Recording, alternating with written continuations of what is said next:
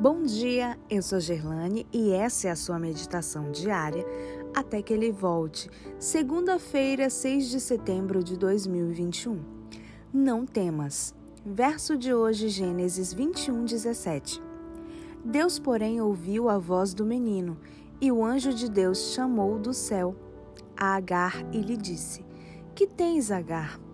Não temas, porque Deus ouviu a voz do menino, daí onde está.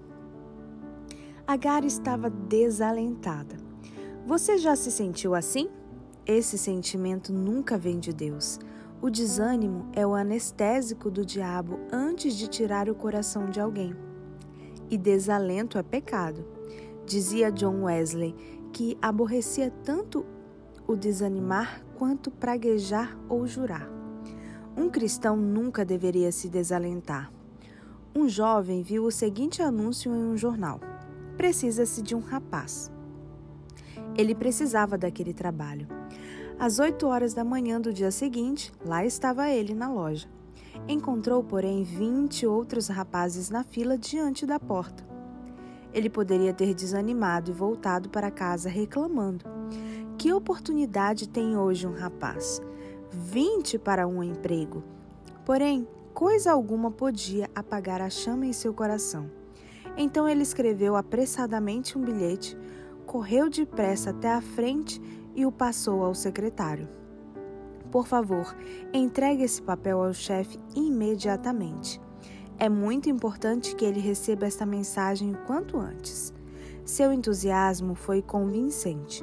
O secretário disse ao chefe: Há um rapazinho lá fora que diz ser muito importante que o senhor leia isso imediatamente. Ele recebeu o bilhete, abriu e viu escritas na caligrafia de um menino estas palavras: Sou o vigésimo garoto na fila. Não tome nenhuma decisão enquanto não falar comigo. O chefe sorriu, releu e levantou-se depois, dizendo: Gostaria de encontrar um rapaz assim. Não desanimou com vinte outros em sua frente. Tem iniciativa. Foi à porta da frente e começou a contar e o menino número 20 ganhou um emprego. Deus também está buscando gente que nunca desanima. Precisamos conservar acesas as chamas do entusiasmo.